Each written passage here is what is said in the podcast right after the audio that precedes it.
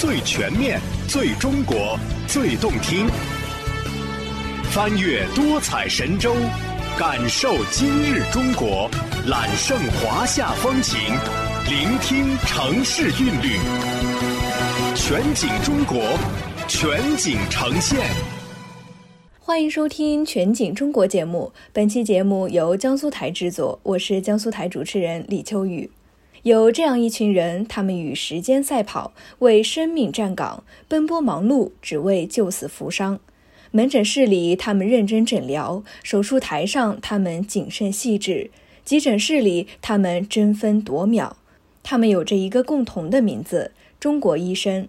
江苏有八十五万多名医务工作者，每日每夜，他们追求着精益求精的态度，容不得半点松懈，步履匆匆，只为对得起性命相托。江苏台记者综合报道。八月十三号中午十二点，南京市第一医院医生张俊杰正带领团队进行紧张的术前讨论。患者是一名六十八岁的男性，三周前出现持续胸痛，到医院就诊，被确定为急性心肌梗死，三条冠状动脉出现不同程度的堵塞，随时都有生命危险。以往这种情况一般会通过外科开胸搭桥的方式来治疗，然而开胸手术对于年龄大又有高血压、糖尿病的患者来说，不仅术中风险大，恢复起来也是困难重重。经医疗团队研究，拟定分次用微创介入方式处理患者多支血管病变。这次手术将主要解决左主干末端分叉病变。南京市第一医院心内科常务副主任张俊杰向记者介绍：左主干分叉病变的位置就像在三峡大坝出口的地方，出现严重的堵塞，那整个心脏超过百分之八十以上的心肌就会引起缺血。一旦发生急性闭塞，通常就是猝死。下午三点，手术开始。除了挽救患者生命外，这场手术还有着特殊的意义。几千公里外的巴基斯坦正在举行2022年国际介入心脏病学年会。来自美国、英国、巴基斯坦等多国的心脏病学方面的专家和医生将通过网络直播的形式观摩学习手术过程。可以说，这场手术更像是一场教学。所有心脏科专家关注的焦点就是 DK Crush 技术，也就是双对稳挤压支架技术。它是由南京市第一医院的陈少良教授于2004年首次提出。简单的来说，技术主要针对复杂的心脏动脉血管分叉病变，在分叉血管处先后置入两个支架，不仅要对稳贴合血管壁，同时保证接缝处的管腔面积最大化，彻底打通堵塞血管，恢复原有供血面积。张俊杰说。像 DK Crush 技术，它最早它是源自2002年欧洲的意大利的著名的心脏介入病学专家安东尼奥·格伦布医生发明的经典 Crush 技术。那当时传到中国的时候，陈少良教授也带领我们用这个欧洲人发明的经典的 Crush 技术来治疗这些复杂的分叉病变。但是在使用过程中，我们发现它的缺陷。经典 Crush 技术不能够完成。百分之百的最终对稳扩张，那这样的话导致那个分支血管开口的支架就攒在那儿，那这种情况它会发生支架内血栓的风险就会更高。通过两步对稳、两次挤压，DK Crush 技术让支架最终对稳扩张的成功率和质量有了质的提升。实际上，从技术的提出到临床应用不是一蹴而就的。为此，陈少良教授带领南京第一医院心内科的医生们付出了近二十年的努力。从早期从体外模拟开始做到从猪的血管上去演练这个技术，到最后认为成熟以后用到患者身上，早期最早是四十个病例。随后，技术发明人陈少良教授牵头了七个系列的国际多中心研究，来比较之前已有了不同支架术式跟 DK Crush 技术的优劣。期间，每一篇论文、每一次科研成果的发布，都引起了国际学术界的关注与讨论。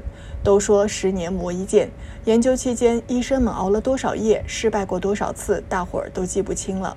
研究不断完善的同时，中国医生们还要接受来自国外同行的质疑。张俊杰，特别是欧洲分叉病变俱乐部一帮医生，这些顶级的欧洲医生，他们刚开始其实并不认为 DK Crush 会更好，他们也是设计。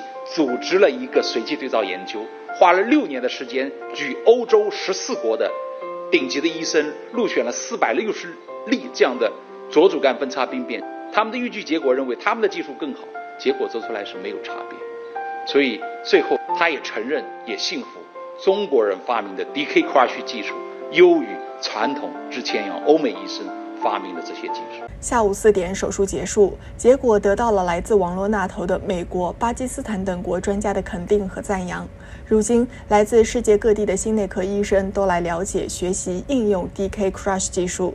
南京市第一医院心内科每周都会开展面向国际或国内的网络手术直播。陈少良教授和团队内的医生还会前往美国、英国、巴基斯坦等地参加学术交流活动。张俊杰自豪地说：“在一个国际讲坛上去公布中国人发明原创的研究，台下全是这些不同肤色的来自全球的这些医生，最后你演讲成功，你的论文发表，以往。”我们当研究生、当博士生，我们都是出国进修，去学欧美人的技术。现在是，其实我们都招收不光是来自第三世界国家的留学生、进修医生，我们也招收来自美国的进修医生。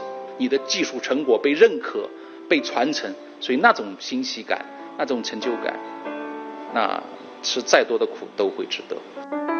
医学无国界。今日，无论是在雪域高原，还是在天涯海角，江苏的医务人员们以医者仁心、精湛医术护佑每一个生命。近几年，新冠肺炎疫情席卷各地，医护人员也未曾后退半步。四十六岁的孙峰是江苏援藏抗疫医疗队的物资保障组组长。时隔十二年，他再次来到西藏。二零一零年的时候，我是江苏省第五批援藏干部的援藏医生，当时在拉萨市的莫斯工卡县医院援藏了一年。时隔十二年，这次报名来支援抗疫，主要还是对拉萨这个第二故乡有一种特殊的情感。我也希望通过我的经验，能带着大家尽快的克服高原反应。目前，大家已经迅速的适应了高原环境，投入了抗疫工作中间，就像早已适应了护服的闷热一样，江苏省原海南医疗队的刘建平也适应了海南闷热潮湿的天气。刘建平早上五点半吃完早餐，六点钟已经准时出发。他的任务是前往临高县新营镇开展上门核酸采样。每次任务下来，洗手衣湿透了贴在身上，本地居民很是热情，又是电风扇又是冰块的帮我们降温，生怕我们中暑。目前临高县的疫情形势正在向好，就让我们一起期待疫情早日结束。参加过驰援黄石、上海、甘肃的抗疫行动，海南市中大医院副院长黄英姿的第四次出征，担任江苏援海南医疗队的副队长。此刻，他正在海南儋州二号方舱医院。我们在海南的方舱在拼命的努力的忙碌着，希望海南能够回归到车水马龙的繁荣景象。您刚刚收听的是江苏台制作的《为生命站岗》，他们步履不停。感谢收听，再见。